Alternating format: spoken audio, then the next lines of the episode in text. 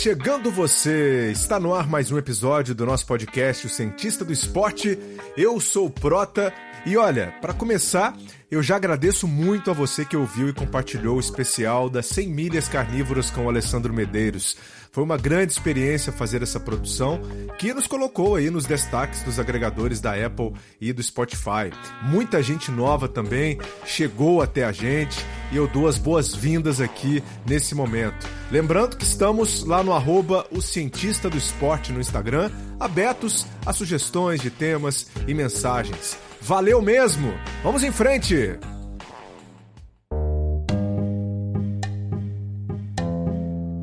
Nosso tema de hoje ganha cada vez mais importância no mundo do esporte, tanto no Brasil quanto no resto do planeta. Vamos abordar os lados humano e científico dos homens transgêneros, ou seja, das mulheres de nascimento que se assumem como homens. Já conversei com Tiffany Abreu, mulher transgênero e atleta profissional de vôlei, aqui no podcast. E hoje vamos entrar na vida de dois atletas de alto rendimento e entender um pouco a questão, só que do outro lado. Para mim, a melhor forma de se entender um assunto é contando a história das pessoas. E esses dois personagens irão abrir aqui pra gente tudo aquilo que eles viveram e ainda vivem. Vamos começar por Chris McPher, que é mineiro de Viçosa, mas nascido em Evalha, professor de educação física. Aqui eu dou as boas-vindas aqui ao nosso podcast. Tudo bem, Cris? Eu agradeço muitíssimo pela oportunidade, Luiz. É imensurável a honra de, de poder falar contigo e agradeço realmente pelo espaço aberto aí. Eu que agradeço, Cris. E temos também Leonardo Escárdua. É isso aí, prazer. Eu sou o Léo, Leonardo Escárdua. E... Oi. Oi, Léo. Que bom te ter aqui. Nascido em? Uhum. Nascido, nascido em Curitiba e me mudei para Bahia com três aninhos de idade. Então, sempre fui baiano, sempre fui conhecido como baiano no judô também. Além de serem homens trans, eles têm a luta em comum também? Cris é atleta de MMA e Léo ex-atleta do judô. Cris começou na luta por causa do irmão, não foi mesmo? Exatamente. O meu irmão ingressou num projeto social de Rapidô, que é uma modalidade sul-coreana, né, não é tão divulgada quanto a, grande maioria, mas é uma arte marcial considerada moderna, né, a, a uma das mais completas. E ele ingressou nesse projeto social e tem aquela, aquelas disputas entre irmãos. Meu irmão é três anos mais novo do que eu. E um belo dia ele chegou em casa falando para mim: não, agora eu luto e agora eu, eu sou capaz. Virou o Goku. O moleque virou o Goku. E veio aquelas questões de, ego ali dentro de casa, e um dia a gente pegou e brigou dentro de casa. E dali eu conversei com ele, eu falei, ó, oh, agora quem vai entrar nesse projeto social sou eu, porque eu, eu sempre gostei de artes marciais, eu sempre amei, só que nunca tive investimento nisso. Meus pais nunca, nunca projetaram isso. E aí eu falei para ele, ó, oh, agora eu vou entrar, porque eu tenho certeza que isso que você está me mostrando não é arte marcial. E foi ali que eu entrei. Eu entrei com 13 anos de idade nesse projeto social. E qual era o objetivo de entrar para esse mundo das artes marciais? Quando eu entrei no Rapidô, a minha intenção se tornou levar o Rapidô adiante.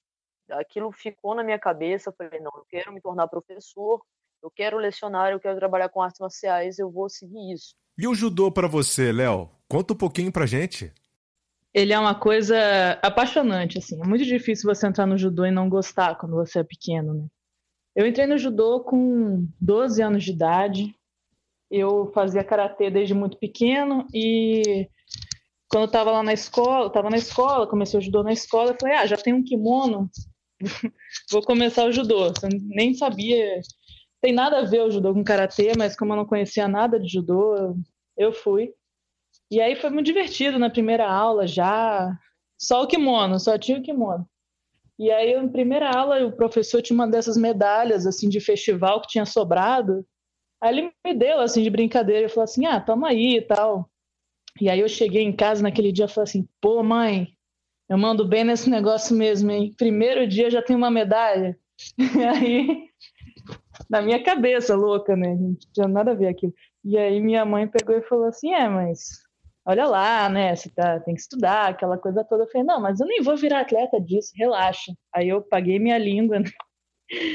fiquei 10 anos no judô e, enfim, virou uma profissão e uma vida mesmo inteira dedicada.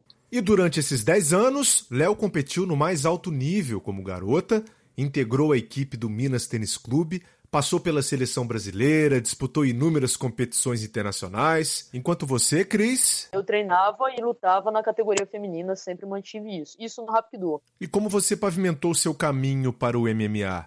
Onde é preciso dominar várias artes marciais diferentes, Naquele momento, o seu pensamento era. Eu vou abrir a minha mente para outras coisas. A minha mãe insistiu muito também. Então? E aí foi quando eu ingressei no, no Brasília Jiu-Jitsu. Né? Eu comecei a treinar em 2010, dia 11 de janeiro de 2010, para ser mais exato. E depois disso também eu ingressei no Muay Thai. Um ano depois, exatamente, eu ingressei no Muay Thai também. Tinha vivência já do Taekwondo, que eu mantive. Me filiei a outras instituições. E aí eu passei a seguir essas quatro artes marciais que eu sigo até hoje, eu mantenho com afinco todas elas. É, e assim, e nessa época, o, o meu professor até então de jiu-jitsu chegou para mim e falou: Poxa, Cris, tu tem um arsenal técnico amplo, vamos, vamos tentar o, MMA, sair só da competição de jiu-jitsu, de muay thai. Poxa, vamos, vamos, vamos pro MMA. E eu tinha uma resistência enorme com o MMA, Luiz. Enorme. Muito grande. Não queria, não queria. Não, porque na minha cabeça, até então, eu via o MMA como uma versão do Rapkido, porém que levava muito às vias de fato, né? a questão das cotoveladas muito expostas, a agressividade que a gente vê às vezes em algumas lutas, é, aquilo ali me dava uma certa repulsa. Era como se toda aquela beleza de arte marcial, essência, não estivesse ali. Aquilo não fosse para mim por isso. E a sua estreia, Cris, foi quando? A minha primeira luta foi em 2013. Desde então, acumulou quatro vitórias, quatro derrotas e um empate na carreira. Assim, temos dois competidores buscando o esporte de alto nível, mas algumas peças ainda faltavam na realidade de Léo, e ele sabia disso. Desde criança, é, eu não me via como uma mulher, assim, desde criança. Mas quando eu era criança, eu tive uma família muito legal, que via infância enquanto infância. Então, eles não eram aquelas pessoas que eu falava, eu não quero usar vestido, eles falavam, você tem que usar vestido. Não, eu queria andar sem camiseta de bermuda, eles deixavam andar sem camiseta de bermuda. Eu queria jogar bola, eles deixavam jogar bola, andar de boné para trás. E para uma criança, a expressão de gênero ela vem nessas coisas. Ela vem nas brincadeiras, ela vem, ela vem nas roupas. E isso eu sempre pude expressar. Então, até a, puberdade, não existia nada em mim que, que se revoltasse, porque eu tinha toda a capacidade, toda a liberdade para expressar o gênero que eu pertencia. Quando chega a puberdade, meio que o seu corpo te sacaneia, né? Seu corpo te sacaneia, não tem muito para onde correr, e é sempre uma fase muito traumática. E como você resolvia isso com você mesmo, Léo? Todo adolescente, ele quer pertencer, ele quer ser normal, ele não quer ser o cara esquisito. Todo adolescente. Quando a criticou, eu é, realmente, então eu sou uma mulher, tem que ser, é o caso, não tenho o que fazer, não sei o quê. Então você começa a tentar se adequar. Então, assim, deixa cabelo crescer. Enfim, eu não, nunca fui essas menininhas muito menininhas, mas assim, eu meio que me, tentei me conformar com aquela situação. E no judô, é, no geral, as mulheres do judô elas são muito femininas, por assim dizer, fora daquele tatame. Então, quando eu estava ali no, eu fiquei no Minas, eu fui para Minas com uns 16 anos, eu fiquei até os 18. Eu lembro que foi ali que eu ficava, eu ficava evitando festa ao máximo. Eu evitava os 15 anos, eu evitava tudo porque eu sabia que ia ter que botar vestido, botar salto, botar maquiagem. Como eu odiava tudo isso, eu preferia não ir nas festas. Eu adorava a festa, mas eu preferia não ir para poder não ter que passar por essa situação. Eu preferia não, não me relacionar com ninguém. Eu até inventava que eu era de uma religião que não podia ficar com ninguém até o casamento, sabe? Eu inventava várias paradas, assim, que eu não podia beijar na boca até o casamento. É, só para poder me deixarem em paz, assim, porque é uma pressão muito grande. Aí com. E eu lembro que eu comecei na festa com as meninas, as meninas me levavam na festa e me maquiavam, não sei o quê. E eu ficava assim, me sentindo travestido, totalmente, estava mesmo, né? Totalmente desconfortável naquilo. E aí eu parei de ir em festa de uma vez, assim, falei, não, isso não é pra mim, não quero, fim de papo.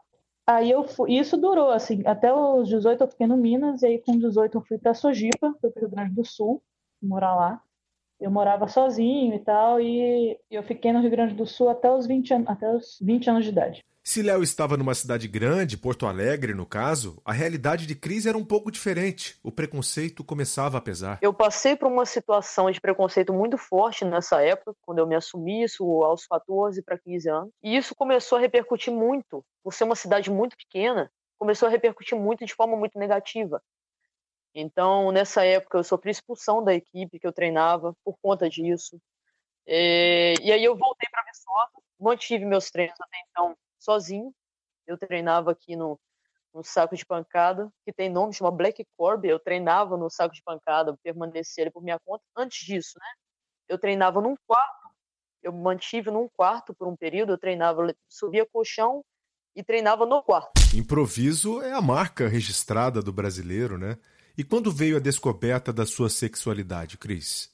E na pré-adolescência ali foi quando até então eu havia me descoberto como homossexual. Eu ainda não tinha. Não, não havia essa exposição ao termo transgênero. Por mais que existisse, não havia essa exposição. É algo que vem sendo abordado muito de 2015 para cá. Muitas pessoas né, da mídia vieram à tona para falar sobre, é quando isso aconteceu. Então, é hora de colocarmos aqui na conversa o cientista Wagner Xavier Camargo ele é antropólogo e pesquisador no campo esportivo envolvendo gênero e sexo e pode falar com propriedade sobre isso. Seja bem-vindo, Wagner. Vamos nessa? Olá, Prota, tudo bem? Estou preparado para debater contigo no Cientista do Esporte. Que bom, professor, a gente precisa mesmo de você, viu? Eu queria saber se esse termo transgênero, ele demorou a ser debatido e disseminado aqui no Brasil de alguma maneira. O termo transgênero, ele está muito em voga hoje. Né? Ele está sendo bastante falado, não só por pessoas mais novas, né? Porque vira e mexe a gente tem uma, uma notícia de uma pessoa que se assumiu trans, né? Ou então de uma criança trans, né? E então tem sido bastante uh, divulgado, né? Assim, mas dá para falar que isso é recente, Wagner? Ele é recente, recente esse termo, né? Ele é relativamente recente, né? Mas ele é, é, é entendido, a maior parte das vezes, como um termo genérico, né? Que abarca transexuais, travestis, né? Muita gente entende que aquele T da sigla LGBT, né? Seria o transgênero e que abarcaria todas as outras identidades, né? E não é bem assim, né? Historicamente a gente tem aí é, na produção científica tanto da linha mais é, biomédica quanto da linha mais social é, trabalhos sobre transexualidade, né?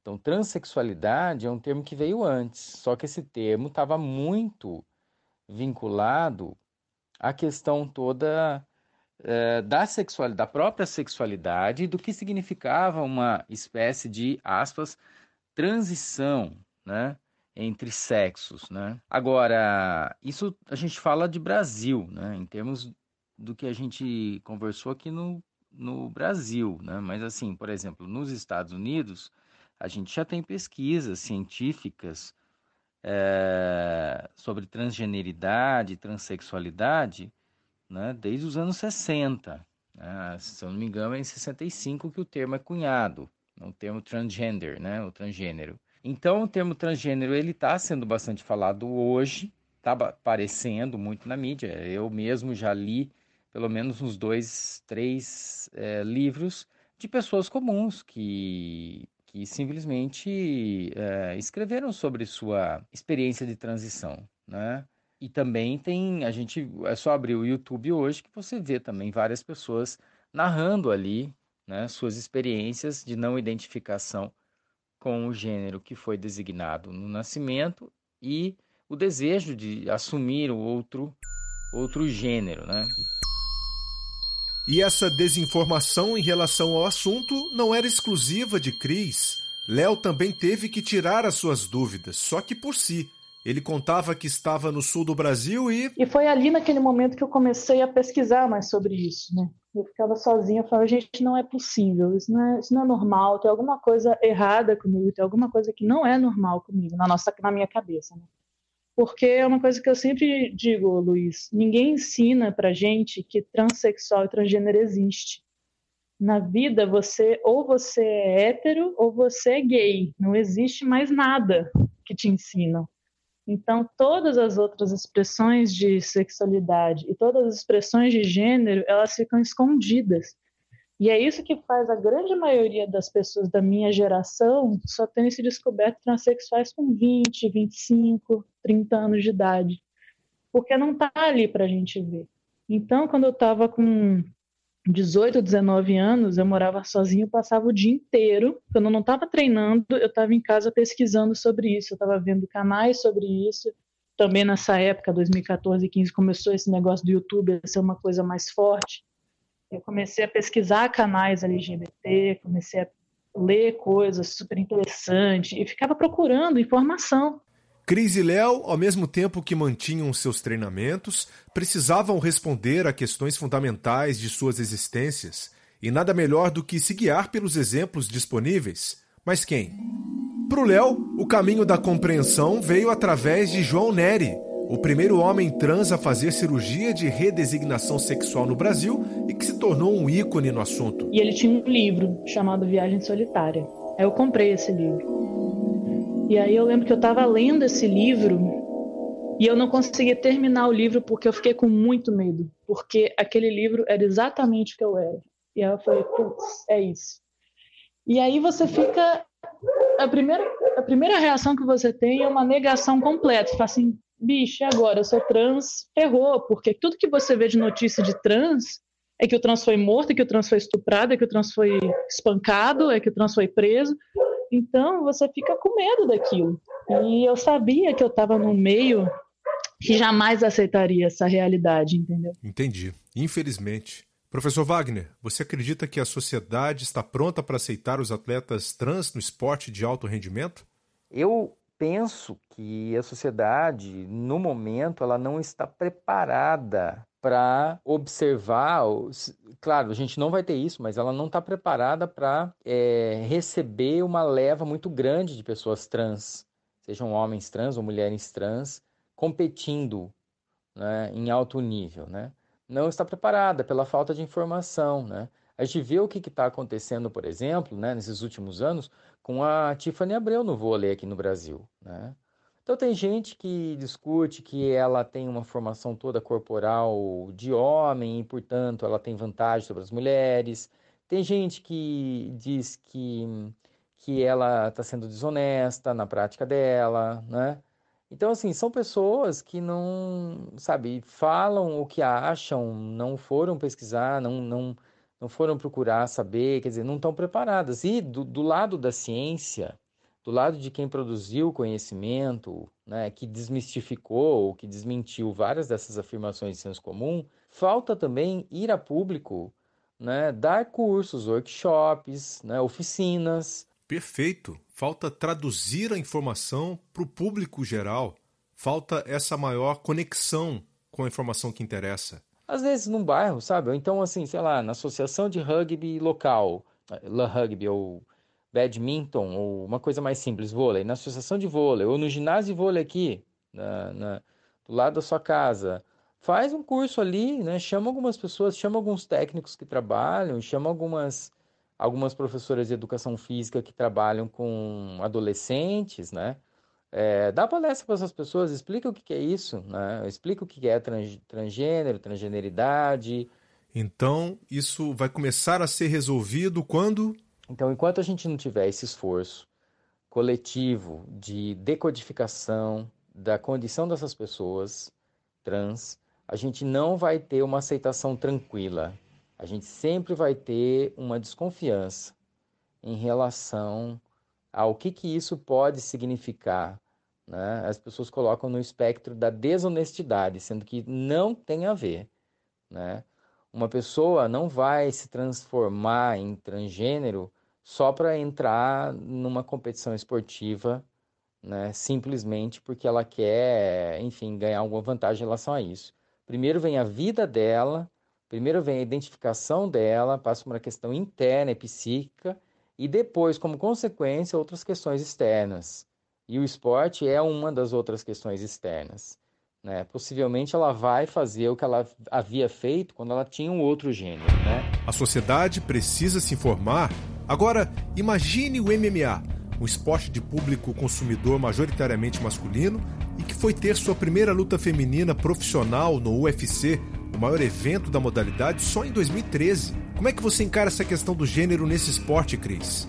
De cara, né? A, a questão, essas questões de gênero são muito muito gritantes dentro do MMA. Como, como a, a questão da, da beleza, da feminilidade, como ela grita dentro do octógono, isso é uma coisa que eu vejo muito, eu percebo desde o início, né? porque na época até então eu não havia é, é, me descoberto ainda como transgênero, então ainda assim eu já tinha um comportamento mais masculino, eu já me vestia de forma mais masculina e eu via que isso, é, é de certa forma, não causava um atrativo para as lutas. Eu consigo entender o cenário, Cris. Léo, diante de todo o dilema vivido no período pós-adolescência, sabia que a transição e a continuidade no esporte seriam mais delicados. Então, eu nem quis encarar. Eu pensei, cheguei a pensar nisso. Falei, cara, eu vou ter que lutar com uns caras. Só que não existia legislação ainda dentro do esporte para pessoas transexuais. Não existia. E eu não estava hormonizado, não tomava hormônio. Eu sabia que se eu lutasse com os meninos, eles seriam muito mais fortes. Eles eram homens de 20, 21, 22 anos. E você deve ter treinado com os meninos também, não, Léo? Eu treinava com os meninos, eu tinha noção da força que eles tinham, certo? Perto da minha. Então, assim, essa ideia de competir no masculino, eu nem aventei, falei, não, isso não é possível, eu vou ter que continuar aqui no feminino e engolir essa bucha, entendeu? Porque era o corpo que eu tinha, porque afinal, eu, podia, na minha, eu posso ser do gênero que eu for, o corpo que eu tinha naquele momento era aquele, eu não tinha como adequar o meu corpo a outra categoria que não fosse aquela, né? E o Léo Scardo competia na categoria feminina até 78 quilos da nossa bicampeã mundial e duas vezes também medalha de bronze em Olimpíadas, Mayra Aguiar. E seguiu até. E eu segui no feminino até o momento que eu resolvi parar mesmo. Perfeito. Sobre a hormonização mencionada pelo Léo, isso significa se consultar com o médico para tomar testosterona de forma controlada e segura é o hormônio da força, da potência e do anabolismo do nosso corpo. Mas vamos trazer o médico do esporte, o Dr. Roberto Narron, para conversar conosco sobre isso. Satisfação te receber aqui, Dr. Roberto. Pronto, o prazer é todo meu. E apesar dessa não ser a especialidade médica dele, e não queremos nos aprofundar nisso nesse momento, ele se prontificou a responder sobre o assunto para gente. Doutor Roberto, de forma resumida, existe um protocolo para se fazer o tratamento hormonal em indivíduos transgênero? É claro que sim, existem protocolos. Primeiro, é, essa identidade de gênero tem que estar muito bem definida. É um protocolo multidisciplinar e só depois dessa identidade está definida, é, da pessoa, do grupo que vai tratar, é que se pensa na terapia hormonal como coadjuvante de toda a identidade de, de gênero do indivíduo que faz essa opção. Assim, o que se espera do indivíduo que usa a testosterona, então, doutor Roberto? É, a testosterona é o hormônio que dá as características secundárias sexuais masculinas. Então, o esperado é que um indivíduo que é, utilize testosterona tenha características é, conhecidas como características masculinas. Ok. E os resultados ao longo da vida são positivos também para essas pessoas que fazem esse tipo de tratamento?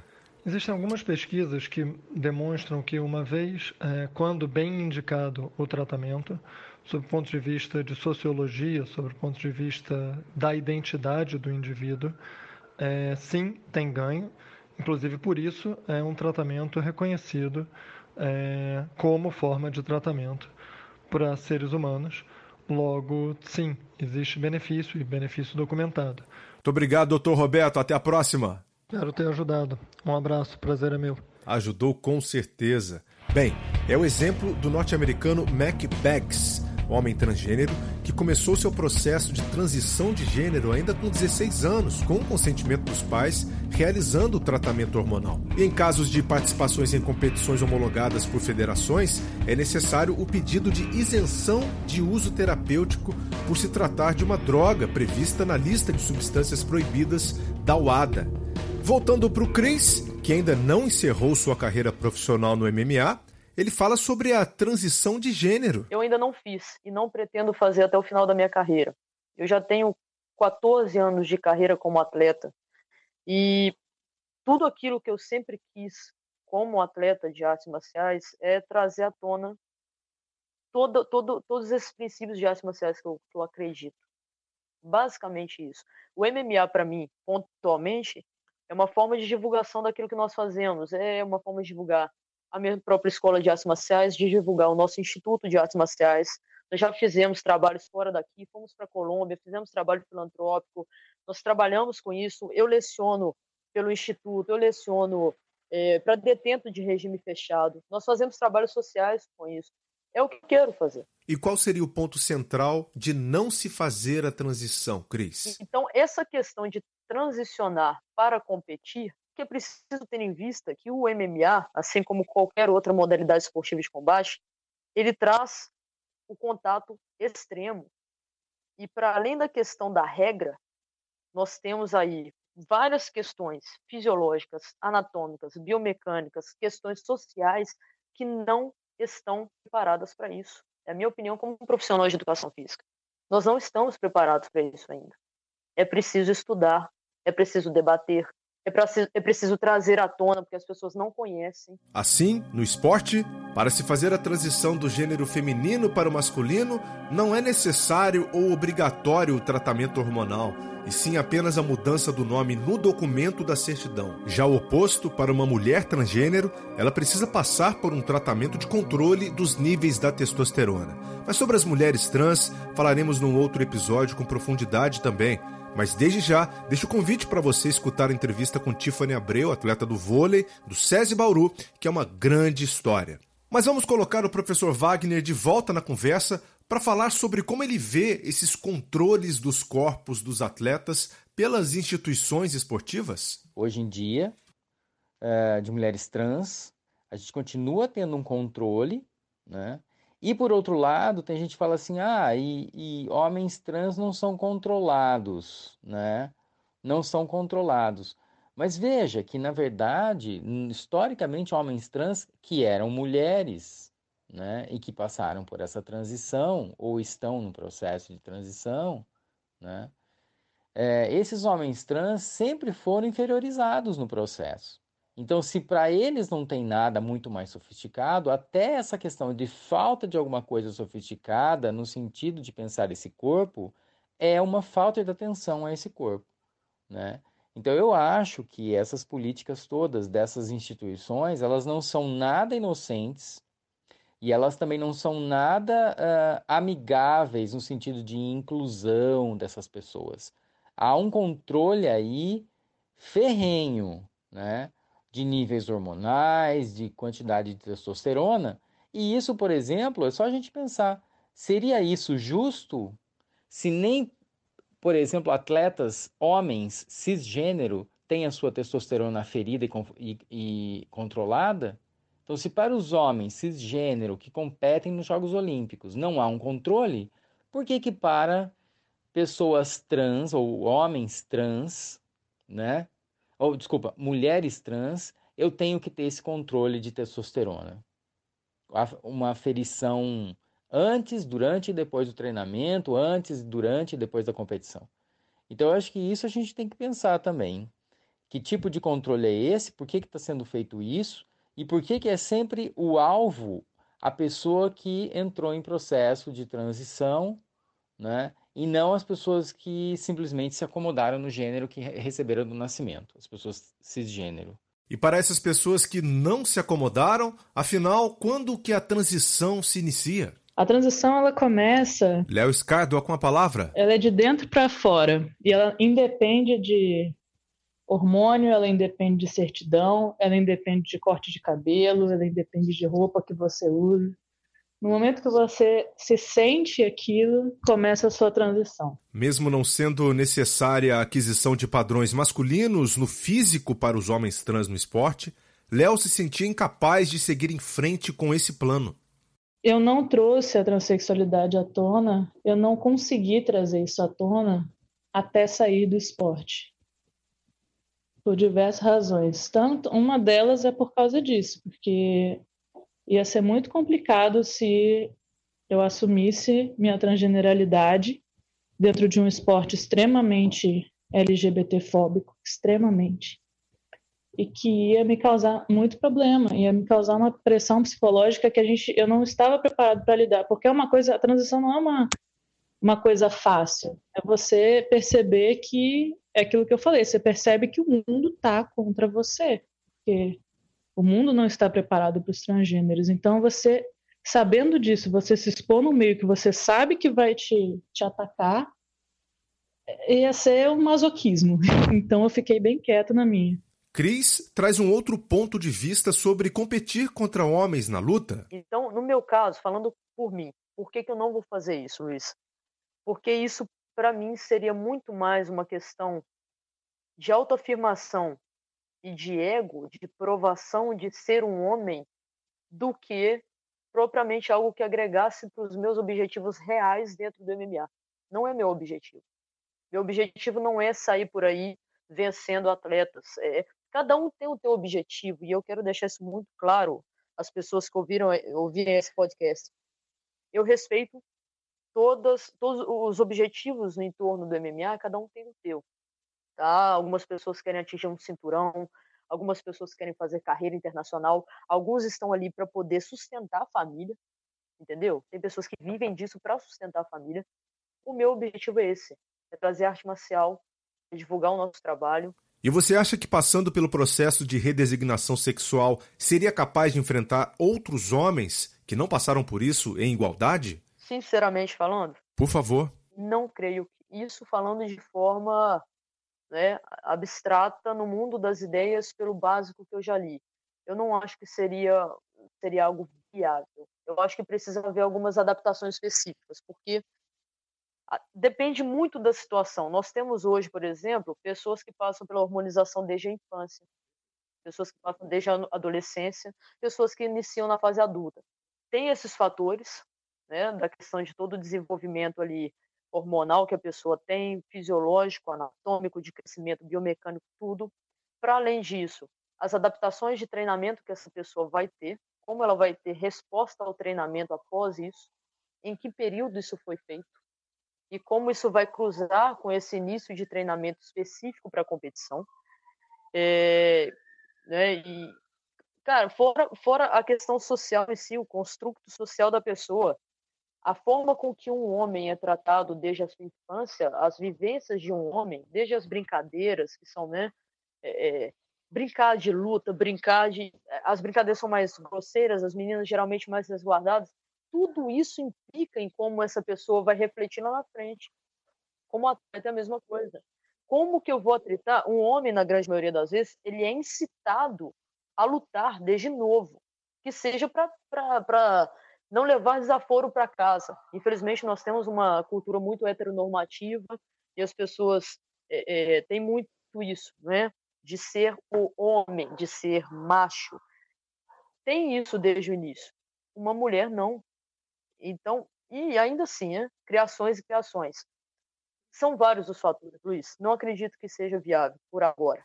Compreensível, Cris. Até porque, para podermos ter uma resposta mais clara sobre isso, é necessário termos produção científica também.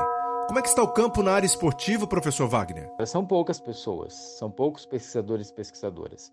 Tem dentro da área das ciências sociais, do espectro da produção sobre é, transexualidade, tem a Berenice Bento, por exemplo, que já faz muitos anos que pesquisa sobre o assunto. Agora, no cruzamento com o esporte ainda é uma coisa bem recente, aí eu diria de uns cinco anos para cá. E felizmente, Wagner é um desses que trabalham na área. Enquanto a ciência engatinha no Brasil, Léo adia seus planos para fazer uma transição oficial, vamos dizer assim, pelo menos por agora. Eu determinei que eu não vou mudar o meu nome de registro até que eu entre numa faculdade, porque a burocracia para você registrar, se registrar no vestibular com o nome social ou com o nome retificado é tão grande, é um trabalho tão grande, é uma, um aborrecimento tão grande que eu prefiro engolir o sapo de estar com o meu nome de batismo ali do que passar por essa porrinhação. Mas é uma coisa que tá que só não só não mudei porque por causa dessa questão do vestibular. E sobre a hormonização?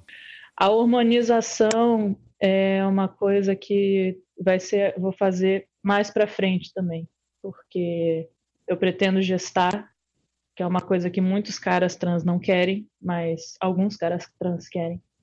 E muitos caras trans não, não, não querem fazer isso, mas eu quero, e mexer com hormônio não é bom, porque quando você começa a tomar testosterona, seu útero atrofia, então é uma coisa que eu vou fazer mais para frente, a hormonização. Vontades, anseios, Aí está a importância de se conhecer as histórias de cada um. Falamos muito das vidas dos dois atletas, mas e o futuro? Qual é o planejamento, Cris? Mas vou me manter né, dentro do MMA, eu vou sempre aí me manter treinando, eu quero fazer valer lá dentro todo o esforço que vai para além do atleta que está lá dentro, há todo um trabalho por trás, né, patrocinadores, pessoas que treinam, que estão do lado, família, que, meu Deus, minha noiva suporta aqui, em época de competição, meu Deus do céu, entendeu? Vou me manter competindo. É, quero muito iniciar o meu mestrado, quero muito mesmo. Eu quero seguir carreira na vida acadêmica e manter as artes marciais como é, a paixão da minha vida, que é e sempre vai ser. Mas é, é, é isso. Eu vou seguir trilhando com o mesmo foco esses objetivos que eu, eu te lancei aqui. Justíssimo. Foco para vocês, aliás, não falta, né? E você, Léo? Qual faculdade vai fazer? Medicina. Opa, boa sorte. Caminho de muita dedicação também. Fazer medicina, o negócio é punk. Não é fácil, não. Estou estudando aí faz alguns anos para entrar. Vai dar certo. Tem que insistir, né? E onde que você espera que o esporte para os transgêneros chegue? Eu acho assim que o primeiro passo é reconhecer que a gente existe e adequar regras para isso. Eu fui pesquisar e eu achei só na um arquivo da Federação do Canadá que eles têm previsto com harmonização, sem harmonização, onde se integra, onde entraria, tem tudo explicadinho lá. O Brasil precisa reconhecer que esses atletas existem e precisa acolher e precisa tomar ações afirmativas e ser totalmente intolerante com intolerância. Esse é o famoso paradoxo da intolerância. E essa questão passa pela inclusão no esporte. Wagner, como trabalhar isso? Então, o que é inclusão? O que seria inclusão?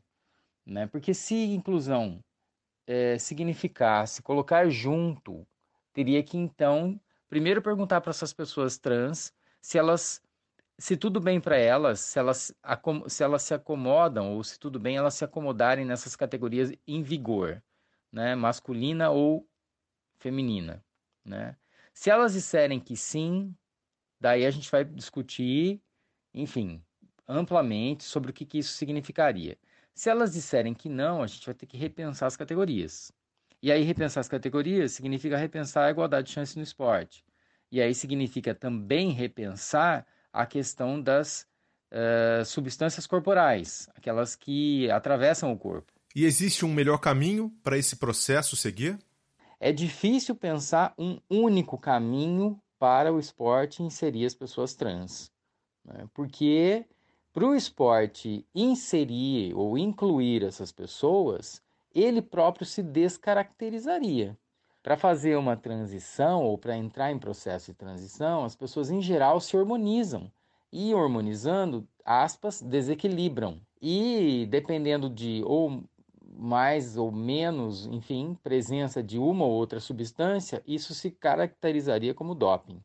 E caracterizando-se como doping, né, o esporte esse de matriz espetacular, ele não vai aceitar. Então a gente tem um problema aí que é complexo e precisaria pensar. Para isso, as regras estão sendo discutidas e sendo mudadas ao longo dos últimos anos. Precisamos ter produção de conhecimento e amplo debate, principalmente com os atletas. Ainda não tivemos a participação de transgêneros em Olimpíadas, por exemplo, mas a perspectiva é disso acontecer já em 2021, na Olimpíada de Tóquio. Isso eu acho que seria algo muito interessante. Primeiro, porque, voltando lá atrás, quando o esporte moderno, 1896, né, quando ele foi criado, a Carta Olímpica dizia dessa confraternização entre os povos, né, expressões individuais, né, essa coisa do, do amadorismo, de você se provar, dar o melhor de si e tal o que foi se perdendo ao longo do século XX, com a questão do, do profissionalismo, com a questão do doping, enfim, várias coisas atrapalharam aí. Mas se a gente pegar lá o início da Carta Olímpica, né, e diz dessa integração, dessa inclusão, dessa, dessa celebração, né, eu acho que nada mais justo que tivessem pessoas de outros espectros corporais, né, de gênero, de sexo, de, enfim, de estética, de orientações sexuais, né, é, participando dos Jogos Olímpicos. Né? Eu acho que isso seria realmente uma congregação, uma confraternização. E o que esperar do futuro, Cris? Qual o seu sonho? Meu sonho, Luiz, é poder colaborar de alguma forma pontual para que nós tenhamos uma sociedade melhor, sabe? Para que nós consigamos agregar esse conhecimento de forma pontual para que nós tenhamos uma sociedade mais empática, para que nós tenhamos uma sociedade capaz de enxergar o lado do outro sem julgamento, saber respeitar. É o que eu faço todos os dias lecionando, é o que eu faço todos os dias dentro da universidade, é o que eu faço dentro do MMA. É isso que eu quero. Eu vou seguir nisso. É o meu propósito de vida. E nesse episódio já estamos fazendo isso. Estamos construindo um mundo melhor com certeza. Obrigado por sua contribuição e principalmente por compartilhar a sua vida com a gente aqui, Cris. Agradeço, Luiz. Foi inclusive citado no meu estudo, Luiz. Eu agradeço, tá? Quanta honra! Eu leio, eu acompanho o Cientista do Esporte, é simplesmente sensacional. Agregou muito para o meu estudo e vai agregar muito para o meu mestrado aí, se Deus quiser. Eu que agradeço por haver profissionais igual a você que se propuseram buscar conhecimento acerca dessas temáticas aí, abrir essas portas, porque é isso que vai fazer a diferença para nós mudarmos todo esse quadro. Eu te agradeço muito, Luiz. Um grande abraço para você, Cris Macfer, e agradeço também a você, Léo. Boa sorte aí na vida universitária. Muito obrigado. E eu realmente espero isso. Eu espero que às vezes a gente precisa se expor para poder as outras pessoas ficarem mais à vontade de saber que elas não estão sozinhas, as pessoas mais novas, né? Principalmente. Saberem que elas não são estranhas, não são diferentes, que tá tudo bem e que tem gente que tá brigando por elas aí. Então, muito obrigado por me dar esse espaço e foi um grande prazer. Prazer foi todo meu, Leonardo Escardo. Sucesso aí na sua vida. Assim, nesse episódio, tentei trazer recortes de algumas realidades do mundo transgênero não existe uma linha de pensamento bem estabelecida dentro do esporte, mas o respeito e a individualidade são pontos que precisamos prestar atenção. Se você quiser contribuir com o debate, entre em contato através do Instagram, arroba o cientista do esporte. Vamos nos informar sobre o assunto. A ciência continua sendo o grande caminho para que isso aconteça. Agradeço imensamente também ao antropólogo e pesquisador Wagner Camargo e ao médico do esporte, Dr. Roberto Narron, pelo tempo dispensado para conversar com o cientista do esporte. E não posso deixar também de agradecer aqui a professora Silvana da USP, a doutora Maíta Araújo da Unifesp e a jornalista Renata Mendonça pelas conversas e contatos. Semana que vem tem mais. Muito obrigado e até o próximo. Vida longa aos cientistas!